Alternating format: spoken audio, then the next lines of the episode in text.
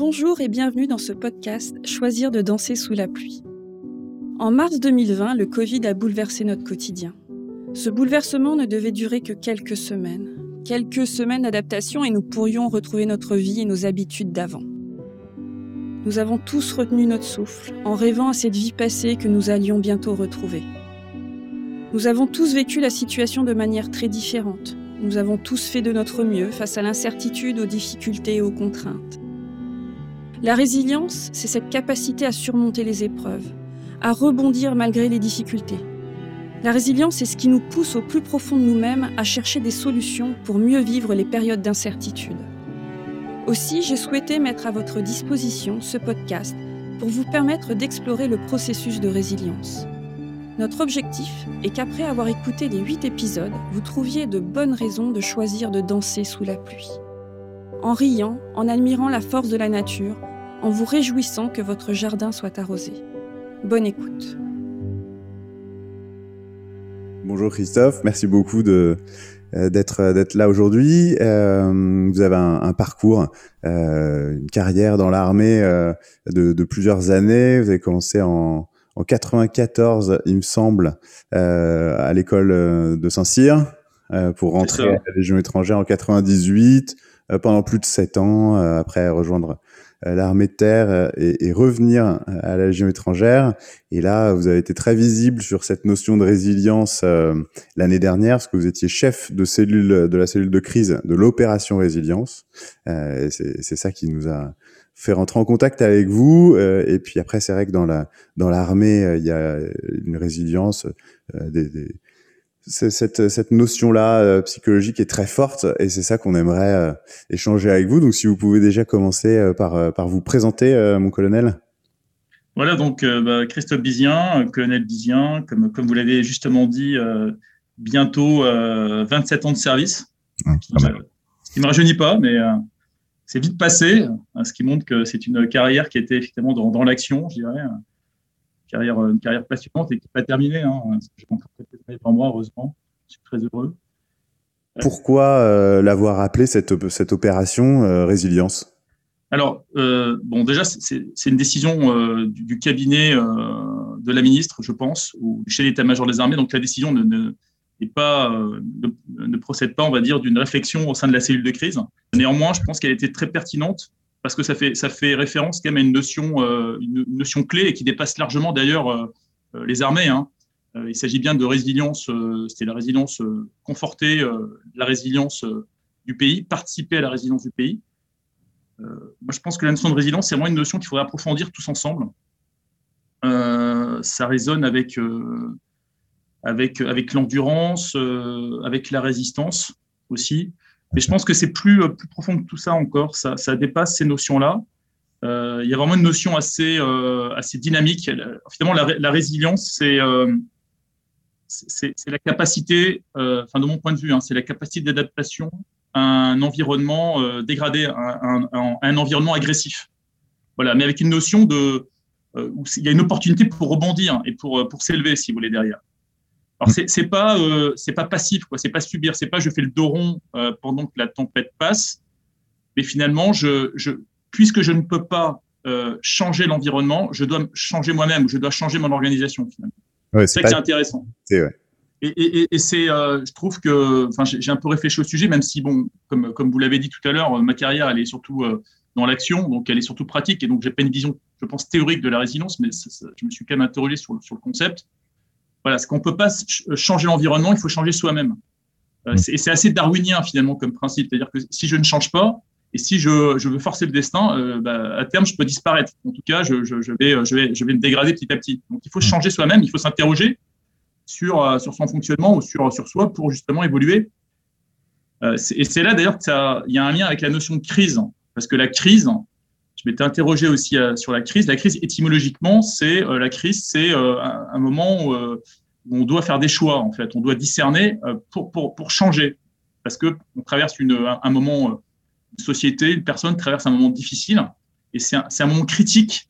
Hein, je pense d'ailleurs que c'est la même racine, où il doit s'interroger sur sur soi pour justement changer et, et et, surmonter ces difficultés en, en, vous voulez, par le haut, en fait, en s'élevant, en fait. Moi, ça me fait penser à. J'aime beaucoup Saint-Exupéry. Et euh, Saint-Ex, dans, dans, un de ses livres, il dit euh, l'homme, euh, l'homme s'élève quand il se mesure avec l'obstacle. Et finalement, la crise, c'est une occasion, justement, par la résilience, de s'élever et de, et de, et de, de, s'adapter et de sortir par le haut, finalement, et, de continuer à vivre. Oui, c'est de ne pas subir, mais au contraire, comprendre un petit peu ce qui se passe euh, de, de, comprendre ce contexte dégradé, comme vous le disiez, et, et de trouver des solutions. Quoi. Ben, je prends un exemple très basique en fait. Euh, vous êtes euh, vous êtes en montagne, le béaba de la résilience. Hein. Je parlais, la résilience, c'est s'adapter à, à l'environnement, euh, qu'on peut pas changer l'environnement, s'adapter soi-même à l'environnement. Vous êtes en montagne, vous êtes conduit à votre voiture et il commence à neiger et vous avez des chaînes dans le coffre. Soit vous vous foncez tête baissée, vous dites bon c'est pas grave, ça va passer, je change rien, je, je, faut que je tienne mes délais, et puis, euh, euh, la neige va s'accumuler, puis, euh, puis finalement on risque, une sortie de route, on risque un accident. Soit, eh bien, on, s'adapte en fait, on, change son, agenda, on, consent à avoir du retard, on revoit son emploi du temps, on s'arrête, on, met les chaînes, et puis même si ça prend un peu de temps parce qu'il faut se plonger dans la notice, etc., etc., ça fait froid aux mains, tout ce qu'on veut. Bon, bref, on met les chaînes, on prend le temps qu'il faut, et après, bon, en attendant, on, a, on a l'assurance d'arriver à bon port, quoi. Donc ça, c'est un peu le béaba de la résilience, c'est-à-dire que je m'adapte, je consens au réel, et je m'adapte euh, pour euh, parce que parce que euh, j'ai pas le choix, mais hmm. ça me permet finalement de, de, de, continuer la route. Et puis de voir ça d'une manière très positive, c'est que finalement, toute façon, les, les chaînes, on les a achetées, il faut bien apprendre à s'en servir. C'est ça. Plutôt finalement, c'est souvent des bons souvenirs à, à, la fin de mettre les chaînes. Et non, non, mais l'exemple me parle complètement. Euh, et, et, du coup, c'est, j'imagine que tout au long euh, de votre de votre carrière, parce que vous dites que vous avez un, aspect c'est vrai très pratique euh, et que vous l'avez cette, cette résilience, vous l'avez vécu. C'est justement ça qui est, qui est très intéressant. Et euh, j'imagine que dans l'armée, bah, il y a il y a plusieurs moments, euh, alors peut-être des exemples différents des, des, chaînes qui parleront à moins de, de, de monde, mais euh, des, des, des, moments où justement vous avez dû la mettre en œuvre. Peut-être qu'au début on met pas forcément un mot dessus. C'est vrai qu'on en parle beaucoup de la résilience depuis l'année dernière, même si c'est un contexte, enfin un concept qui existe de, de, depuis longtemps. Mais est-ce que vous vous l'avez rencontré plusieurs fois? Est-ce que c'est quelque chose qu'on apprend euh, à, à l'armée à justement euh, bah, dépasser, enfin s'adapter à un contexte dégradé. C'est un peu le. Ah, tout à fait. Moi, je pense que on, l'apprend, on l'apprend euh, euh, par l'expérience d'abord des autres, des anciens, euh, qui, qui, qui, vont nous léguer leur expérience. Effectivement, moi, au début, quand je suis entré dans l'armée, j'avais évidemment pas d'expérience militaire, donc c'est par l'instruction finalement. C'est ça n'est ça n'est que le legs des anciens, mmh. l'accumulation de l'expérience passée que, qui, qui, nous est transmise et qui nous permet de finalement de ne pas partir ex nihilo à partir de rien, mais de de partir de ce, de ce socle euh, pour, pour s'élever et, euh, finalement aller, peut-être encore plus loin que, ou être capable d'aller encore plus loin euh, que, ou aussi loin que nos anciens. Je pense qu'on nous apprend d'abord à l'armée, c'est ce qui est important, c'est on, cherche toujours à donner du sens à ce qu'on fait. C'est-à-dire, en fait, vous savez, dans l'armée, toutes ces devises, il y a les régiments qui ont des devises. on a beaucoup aussi, dans, dans, chaque formation, à chaque fois, il y a, il y a, des, il y a des plans d'action, plan stratégique, etc. Tout ça, c'est pour donner du sens à l'action. Et ça, c'est fondamental, donner du sens. Vous savez, c'est un petit peu comme... Euh, il y, a, y, a, une petite, petite, image moi qui, qui me parle, c'est euh, il y a deux tailleurs de pierre là, donc ils construisent une, une cathédrale. Il y, en a un, on lui demande qu'est-ce que tu fais, bah, il dit moi je, je taille des pierres. Et l'autre il dit bah moi je construis une cathédrale. Mmh. Ils la même chose, mais en fait ils, ils ont tous les deux en fait euh, il y en a un qui a une vision globale qui, qui, a, qui donne du sens à ce qu'il fait, et l'autre en fait il est, il est uniquement sur le sur, sur le sur le comment ou sur le quoi, mais il n'a pas le pourquoi. Et je pense que c'est important déjà de le, le, point de départ, c'est de donner du sens à ce qu'on fait et, et, et, de donner à ses subordonnés, euh, faire, faire, partager, si vous voulez, la finalité de notre action pour qu'on ait une communauté de destin en fait. C'est très pas... matériel. Ça, c'est des choses, c'est marrant, mais c'est qui, qui s'adaptent complètement au monde de l'entreprise. Ouais, tout à fait. Non, mais euh, là, et là tout, tout à fait. Il y a des, euh, il y a, il y a, il y a des, euh, des principes généraux qui ne sont pas propres aux militaires. Évidemment, c'est tout, la, tout groupe humain. Mmh. Euh, c'est des principes bons. Ça permet d'avoir le, voilà, regarder dans la même direction pour prendre encore un. Moi, j'aime beaucoup Syntex. Hein, regarder dans la même direction. Et, et, et, ça, déjà, ça donne une force supplémentaire quand, quand on n'a pas que le quoi et le comment, mais quand, on a le pourquoi déjà. Euh, déjà, on a, on a de l'énergie et on, et on, on, va tous dans la même direction. Donc, je pense dans l'armée, déjà, on travaille beaucoup ce sens, euh, donner du sens. Ensuite, vous l'avez dit, ça s'apprend. Euh, ça s'apprend. Donc, l'exercice, c'est fondamental.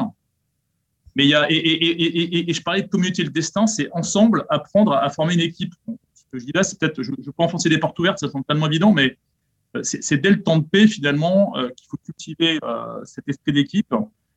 il y a, au centre d'entraînement au combat à Mourmelon, pardon, à Mailly, à Mailly-le-Camp, donc dans l'Est, la, devise du centre d'entraînement, c'est euh, Vae Soli. Vae Soli, c'est bon, c'est une devise latine, ça veut dire malheur à l'homme seul. Malheur à l'homme seul. Hein, on, connaît ça aussi, c'est l'union fait la force. Bon, euh, dans l'armée, c'est fondamental. Dans l'autre sens. Euh, ça, ça c'est pas une expérience personnelle, mais c'est un témoignage qui m'avait, que j'avais reçu, qui, que j'avais trouvé très intéressant. Il y avait un, un, officier français qui a fait la guerre d'Indochine. Et donc, jusqu'en 54, hein, jusqu'à la chute de Dien Phu, on a célébré d'ailleurs il n'y a pas longtemps, puisque la chute de Dien Phu, c'est le 7 mai la date anniversaire. Et, euh, et, en fait, pendant la guerre d'Indochine, cet officier avait, vécu plusieurs situations opérationnelles euh, particulièrement éprouvantes. Il avait été à la hauteur. Tout à fait à la hauteur. Il avait, senti la peur, mais il avait toujours pu dominer sa peur. La peur, c'est normal, mais il avait pu la dominer. Et puis, euh, 10 ans après, 15 ans après, il se retrouve euh, à nouveau en Indochine, mais comme, journaliste. Il avait changé de, de carrière auprès des Américains qui, étaient, qui faisaient la guerre du Vietnam. Et là, il y a, il y a un accrochage. Et là, euh, lors de cet accrochage, en fait, il, euh, il, a peur, il se terre dans un trou, en fait, et euh, il, il, est totalement dépassé par les événements. après, après coup, il, il s'interroge pourquoi, alors que sur le même, sur le même, dans, dans, le même environnement, il y a 15 ans, j'ai fait preuve de courage, j'ai surmonté ma peur et j'ai pu garder mon sang-froid et rester maître de moi. Et pourquoi hier, ce matin, j'ai paniqué complètement comme, un, comme, un, comme un bleu mmh. C'est très simple il a, enfin, il a, il a, il a, il, a réalisé que euh, 15 ans plus tôt, il était chef et il était avec d'autres personnes. Il était, il, était dans un bloc, il était dans un, dans un groupe de personnes qui avaient une cohésion, qui avaient, euh, qui avaient une cohérence et qui s'étaient entraînés ensemble et qui formaient une famille et qu'il était regardé et qui, ne pouvait pas décevoir ses hommes et ses camarades. Alors que dans le deuxième cas, 15 euh, ans après, il était, euh, c'était une particule élémentaire, pour reprendre le titre d'un ouvrage.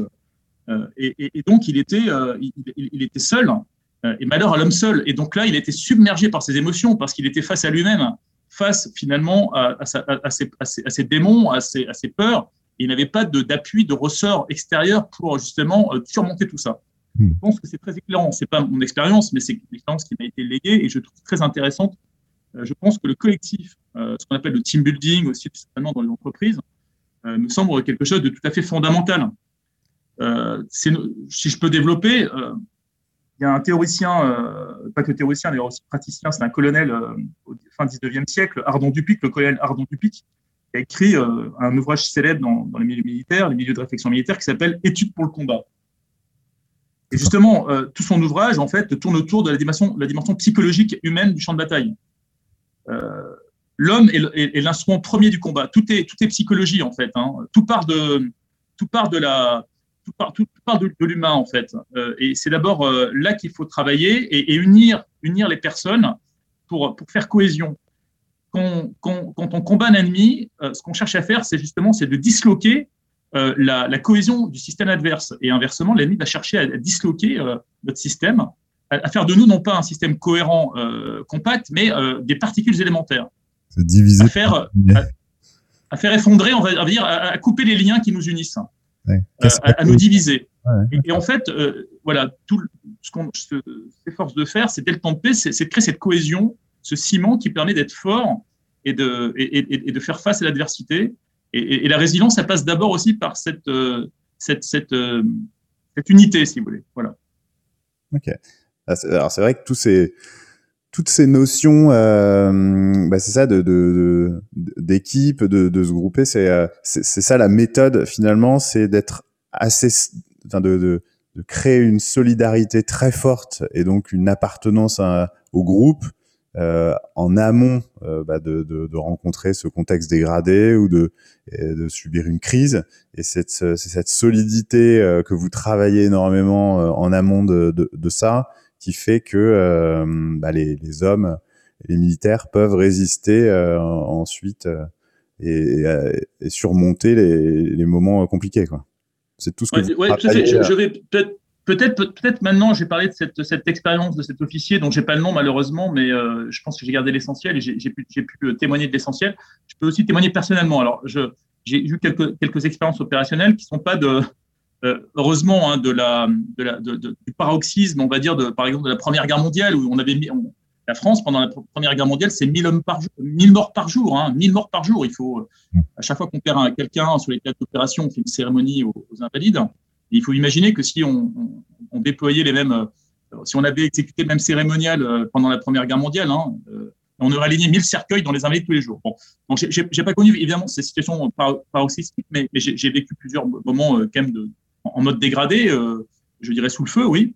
Euh, je me souviens, par exemple, en Irak, en 2015, d'une, on a été pris sous des, tirs.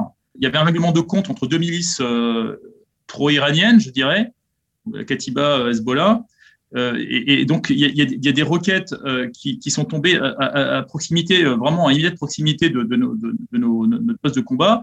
Et, sur le moment, en fait, on pensait qu'on était visé parce que ça tombait si près qu'on pensait qu'on était visé. Et, ça, tombait, ça tombait vraiment toutes les secondes. Il y en a une quinzaine qui sont tombées. Bon, je me souviens qu'à ce moment-là, je, je, me souviens d'avoir totalement, si vous voulez, d'avoir été maître de moi, d'avoir dominé ma peur, d'avoir ressenti la peur parce qu'on est face à l'inconnu, on ne sait pas comment ça va, évoluer. On entendait aussi les mitrailleuses qui, euh, commençaient à retentir parce que les Irakiens qui étaient avec nous, euh, qui étaient nos camarades de combat, hein, euh, ripostaient un petit peu, un, petit peu dans le n'importe où, un peu par façon réflexe, mais sans, savoir où était la, menace. on ne savait pas trop comment ça allait évoluer. Je me souviens d'avoir dominé ma peur parce que, parce que j'étais chef et parce que je ne pouvais pas faire autrement. Je n'avais pas, pas d'autre choix que d'être à ma place, d'être responsable et de, de garder, de, de m'oublier pour penser à la mission, d'exécuter les procédures et de réfléchir à la situation dans l'intérêt de, notre détachement.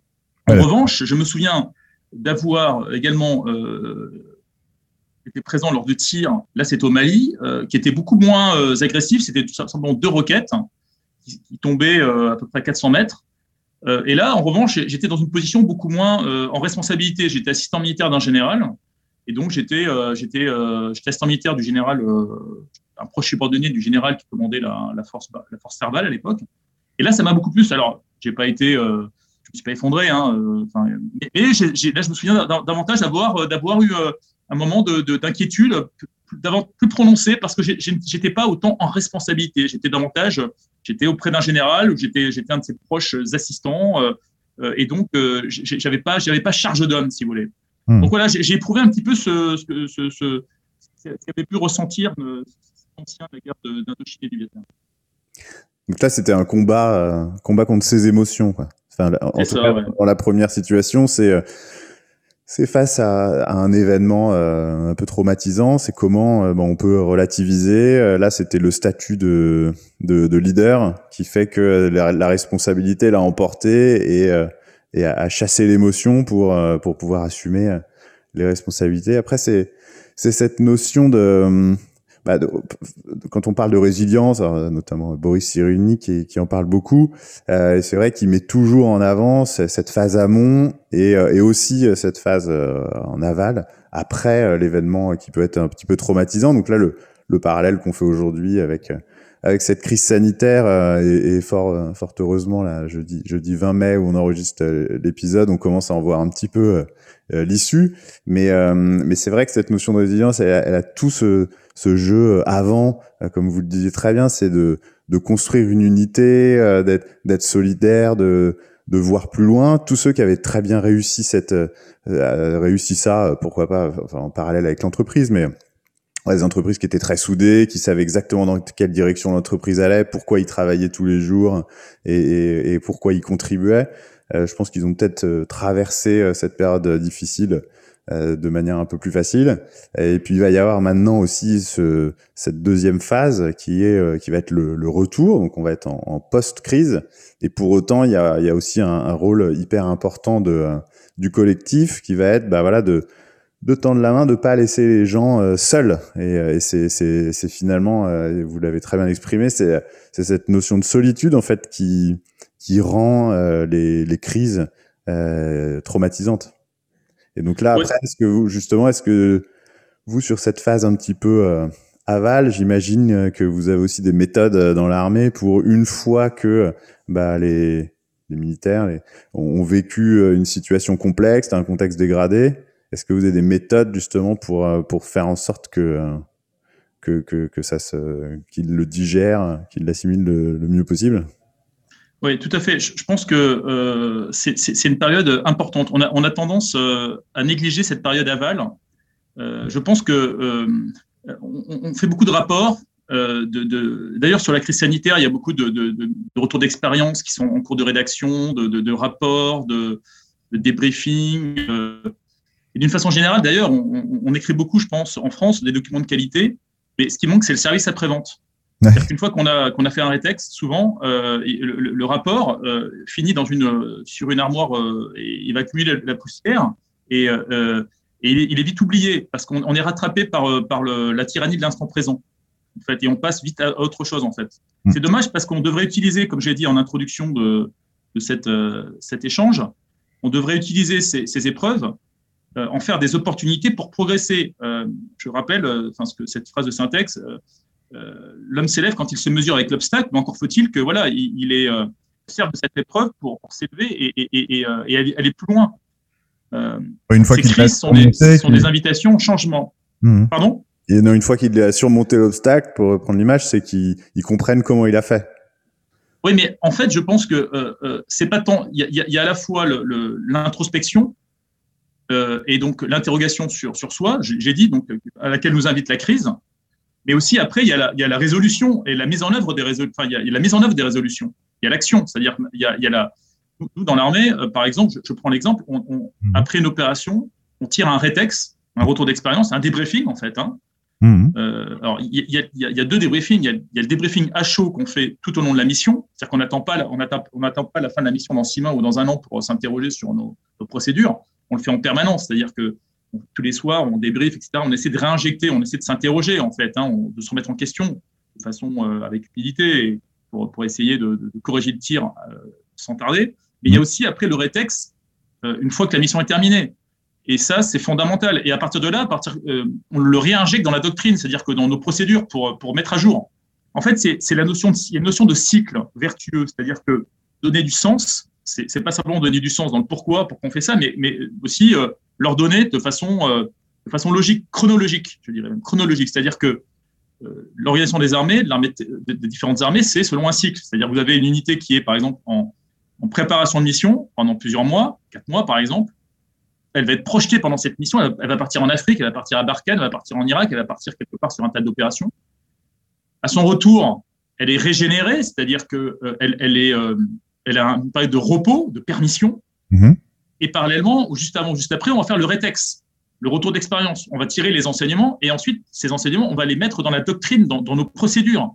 Et donc, et tout c'est transposé ensuite dans l'entraînement, vous voyez, et on reprend le cycle entraînement et ensuite reprojection, vous voyez, ah cycle vertueux. C'est dans la théorie aussi, quand vous dites réinjecter dans la doctrine, c'est que euh, c'est pour euh, tenir compte euh, des, des enseignements, quoi. Tout à fait. Je, je vais prendre un contre-exemple. Je vais prendre un contre-exemple. Quand j'étais en Irak, en 2015, j'étais en Irak, j'ai dit tout à l'heure, mais en fait, j'étais auprès des forces irakiennes, combattait Daesh. À l'époque, euh, la situation était très critique puisque Daesh était à 25 km de Bagdad, à l'ouest. Daesh était au port de Bagdad, quasiment à portée de, à tir euh, d'artillerie.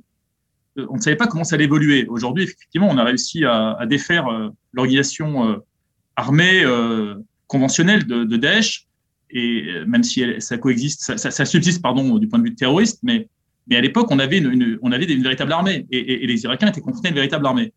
Et, les soldats irakiens, qui sont les soldats qui font la guerre depuis 30 ans, je me suis rendu compte, euh, et c'était une vraie euh, leçon pour moi, qu'ils avaient un mauvais niveau. C'était des gens très courageux, de bons camarades, mais, je me suis rendu compte qu'ils avaient des grandes, de grandes lacunes dans des savoir-faire fondamentaux, euh, le tir, le sauvetage de combat, euh, le déminage, euh, l'entretien de leurs armes, mais dans le B à bas, il y avait des grandes lacunes. Pourquoi? Parce qu'ils n'avaient pas de cycle vertueux, parce qu'ils étaient soit engagés en opération, soit en permission. Mais ils n'avaient pas de phase de rétex, de retour d'expérience. Vous voyez, il n'y avait pas ce cercle vertueux. Mmh. Et qu'est-ce qui a permis de, de reprendre l'initiative, de leur, leur, aider à reprendre l'initiative? Certes, il y a eu l'appui des Américains, des Français, euh, euh la, les moyens de, des avions, les, les, moyens de la technologie, évidemment, mais aussi euh, parce qu'on ne pouvait pas le faire sans eux on, aura, les Américains ont réussi à, réinstaurer un cycle, un cycle vertueux, c'est-à-dire euh, un engagement d'opération, puis ensuite une phase de permission, une phase de retour d'expérience, tout ça transposé dans l'entraînement, vous voyez, et tout ça, ça a permis de reprendre l'ascendant. d'une certaine façon, c'est ce qu'avait fait aussi le, général à l'époque Pétain pendant la, guerre, la, guerre de la bataille de Verdun, pardon, en 1916. On, connaît tous la, voie sacrée.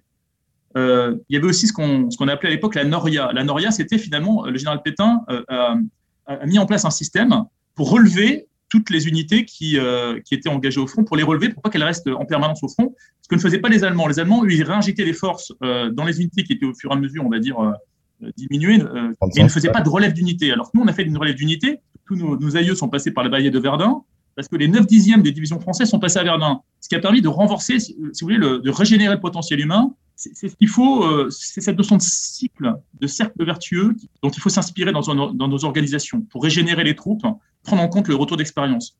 Quand on a vécu une expérience, il faut en tirer des leçons et ensuite il faut, il faut en tenir compte dans nos façons de faire, dans nos façons de procéder.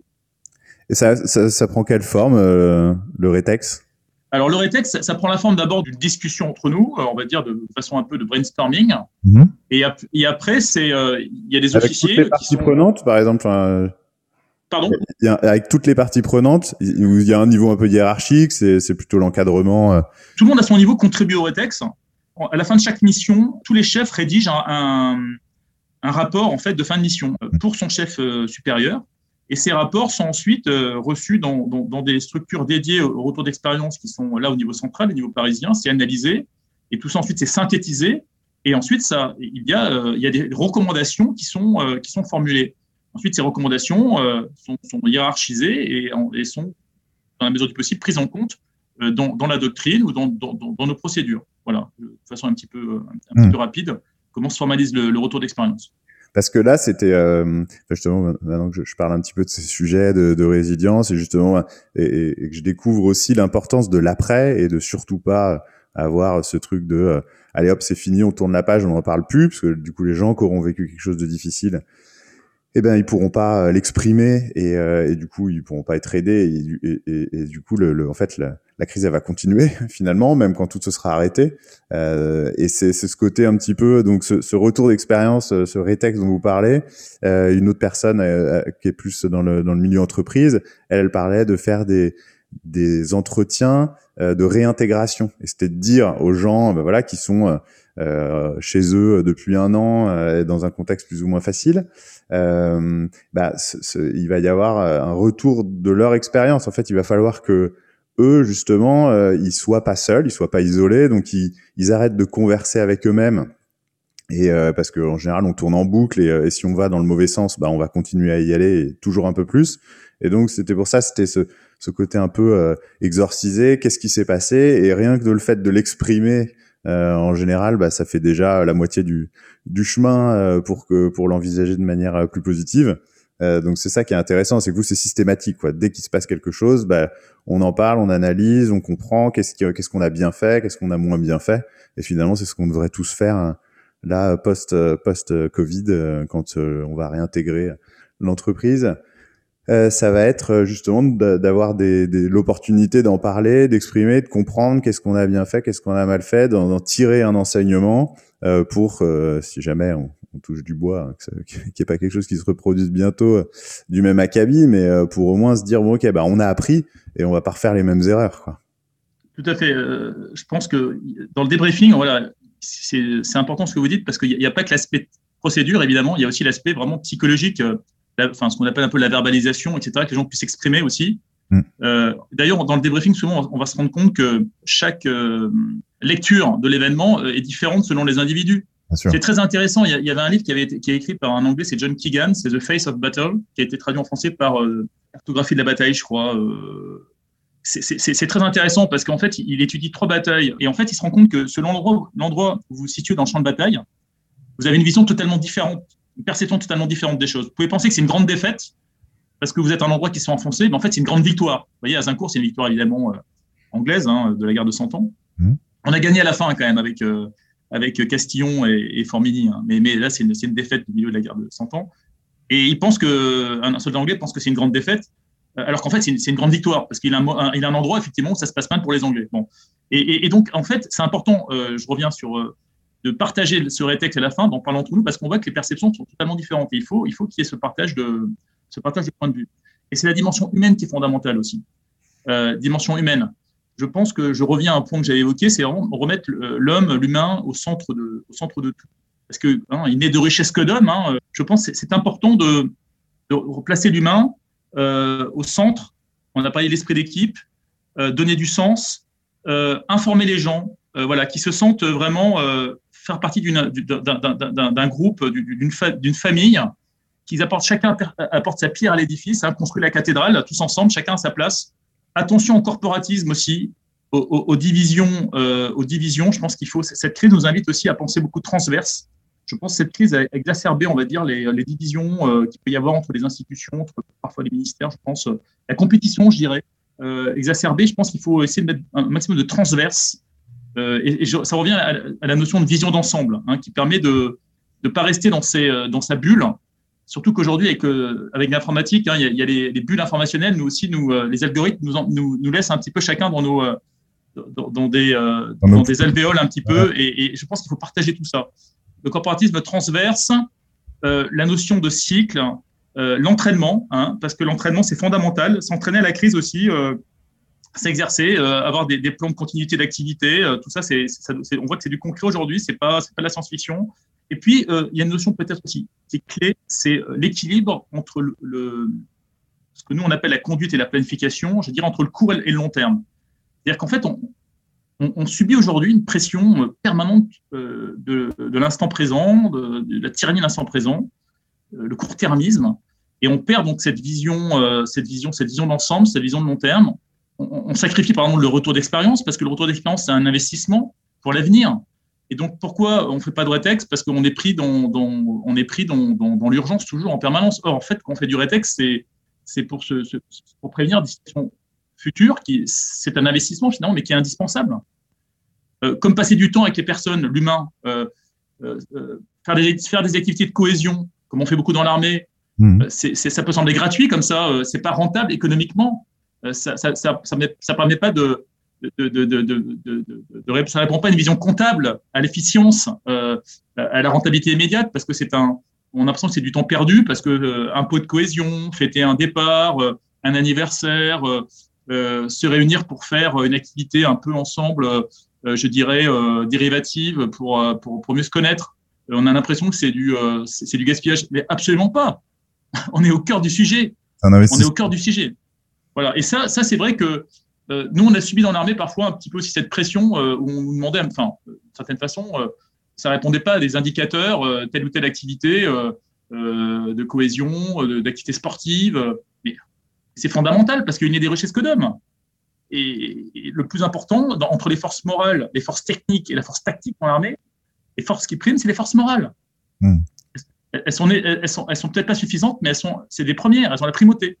Voilà. Et, le moral, dans l'armée comme dans les entreprises. Complètement. il faut que le moral soit bon, euh, le moral des troupes.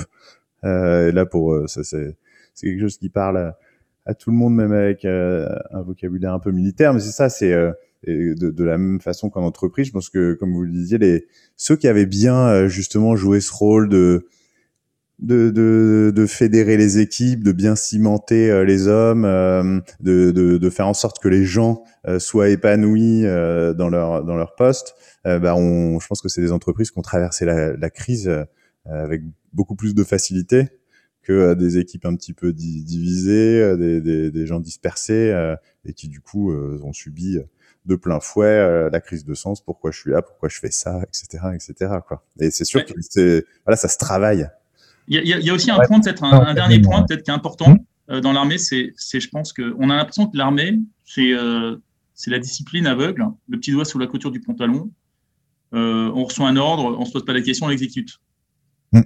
ça, c'est une, ça, c'est une vision qui est totalement totalement erronée. Évidemment, du temps des grands bataillons, l'armée napoléonienne le, fantassin, euh, dans sa ligne, euh, on lui demandait pas vraiment euh, de s'interroger sur le, le, quoi et le pourquoi de la, du conflit contre la Prusse ou je ne sais quoi. Aujourd'hui, on est vraiment, par exemple, on joue la, subsidiarité au maximum. Et une telle complexité du champ de bataille qu'aujourd'hui, en fait, on, et, c'est pas, ça date pas d'aujourd'hui d'ailleurs, ça, ça fait plusieurs, plusieurs années, plusieurs dizaines d'années. c'est vraiment, on cherche à développer au maximum la subsidiarité, l'autonomie des subordonnés. Et pour ça, il faut, il qu'ils aient le pourquoi, il faut qu'ils aient le sens général, sinon ils sont incapables de faire preuve d'autonomie. Mmh. C'est parce qu'on cultive, parce que en fait, on, imprègne chacun d'un cadre d'action, euh, d'un pourquoi. Donc, euh, pourquoi cette mission? Quel est l'objectif général? Quel est l'esprit de la mission? Voilà, quel est l'esprit de la mission? On leur donne la, limite, c'est l'objectif à atteindre. Les, limitations, on limite gauche, limite droite, mais ils ont, ils ont un cadre dans lequel ils peuvent évoluer. Ils peuvent évoluer, ils ont une liberté d'action. Et on cherche au maximum à développer cette, cette liberté d'action. Et donc, le subordonné, si vous voulez, il, est valorisé parce qu'il a, il n'est pas un simple exécutant, mais, mais il, est, vraiment acteur euh, dans, dans, des limites, évidemment. Et, donc, je pense que c'est fondamental. Il est pas, euh, on ne fait pas de, on, peut pas faire de micro-management dans l'armée, c'est pas possible, parce que le chef est incapable d'absorber la surcharge cognitive du champ de bataille aujourd'hui. Il est obligé de décentraliser au maximum. Il est obligé. Ce qu'on fait, on donne un cadre, des ordres précis, qui sont clairs, et ensuite les, gens, ils ont des, euh, ils ont une liberté d'action pour, mener la mission. Euh, et, étonnamment, ça nous vient de tout ça, ça nous vient de l'armée prussienne à l'origine. Hein, cette, cette, c'est appelé le l'Ofstrat statique. Hein, c'est finalement cette le fait de, donner de la liberté, de, bien faire sentir aux gens l'objectif, mais ensuite de leur donner, on va dire, une forme de, liberté d'action. Voilà. Donc en fait, je pense qu'il faut il faut que les subordonnés soient associés à l'action au maximum, à la décision en préalable, les faire participer les associer à la, décision. Nous, on avait, euh, c'est Lyoté qui disait, le maréchal Lyoté qui disait, euh, l'idée euh, naît du choc, hein, comme l'étincelle. L'idée naît du choc, donc le choc des idées. Donc avant l'action, en fait, on réfléchit ensemble. Moi, je me souviens au Mali de, réunions avant des grandes opérations où il y avait vraiment un véritable enjeu, on pouvait perdre des hommes. Le, le général, il demandait, avant de prendre sa décision, pendant ce qu'on appelait le decision brief, il demandait à chaque personne présente, y compris le météo qui était là pour faire simplement l'introduction météo, mais il demandait à chaque personne euh, donner, de donner son avis. Parce qu'il a besoin du maximum d'éclairage, quoi, si vous voulez. C'est pas du temps perdu, quoi. Voilà. Et la personne, c'est pas qu'on cherche simplement à, la, à, lui faire plaisir. Non, c'est important parce que peut-être que cette personne-là qui a du recul, qui a une vision un peu décalée, va apporter ce que personne n'aura vu parce qu'on on aurait été dans, dans, une bulle, en fait, dans une ornière. Voilà. C'est le principe aussi d'intelligence collective, quoi. C'est. Euh... Oui, on est plus fort à, on, on, on, est plus fort à plusieurs que seul, et, et on, est, on est plus intelligent à plusieurs cerveaux qu'à un seul cerveau. C'est ça. Euh, bah, je trouve qu'on a fait un très beau tour avec une.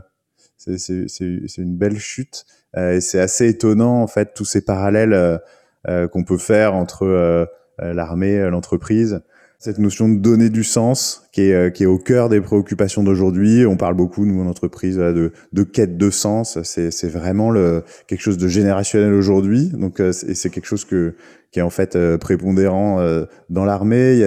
Ce côté bah, rétex qui est, qui est ultra enrichissant. C'est retour d'expérience. C'est, de bien comprendre qu'il faut prendre du recul parce que si on garde la tête dans le guidon, bah, bah on grandit pas, on n'avance pas et on n'apprend pas. Euh, et c'est cette, euh, cette notion aussi d'intelligence collective, euh, de donner une visibilité d'expliquer le pourquoi. Ça permet de, de favoriser la, la prise d'initiative et en fait, ça, bah, ça permet du coup de, euh, de, de, bien mieux réussir les opérations euh, ou quel que soit n'importe quel projet euh, de manière générale. Donc un, grand merci pour ce témoignage, mon colonel, euh, et ravi d'avoir pu d'avoir pu échanger, de croiser les, points de vue. Merci beaucoup. Ouais, C'était pour moi aussi un, grand plaisir. Euh, très heureux d'avoir pu échanger avec vous et puis encore merci pour cette invitation, hein, euh, auquel je suis très sensible. Voilà, merci beaucoup. Et c'est vrai que, comme je disais en introduction, je, je suis beaucoup enfin, dans, dans l'action euh, et c'est bien aussi. Vous m'avez invité à m'interroger un petit peu, à prendre un peu de. Comme je disais, hein, c'est nécessaire pour tout le monde hein, de prendre un peu de hauteur de vue et de, de s'interroger sur, ce, cette notion de résilience. C'était aussi pour moi un, un, moment intéressant, une pause intéressante dans la dans l'écume des jours. Voilà. Merci beaucoup. Parfait. À bientôt. À très bientôt. Merci beaucoup.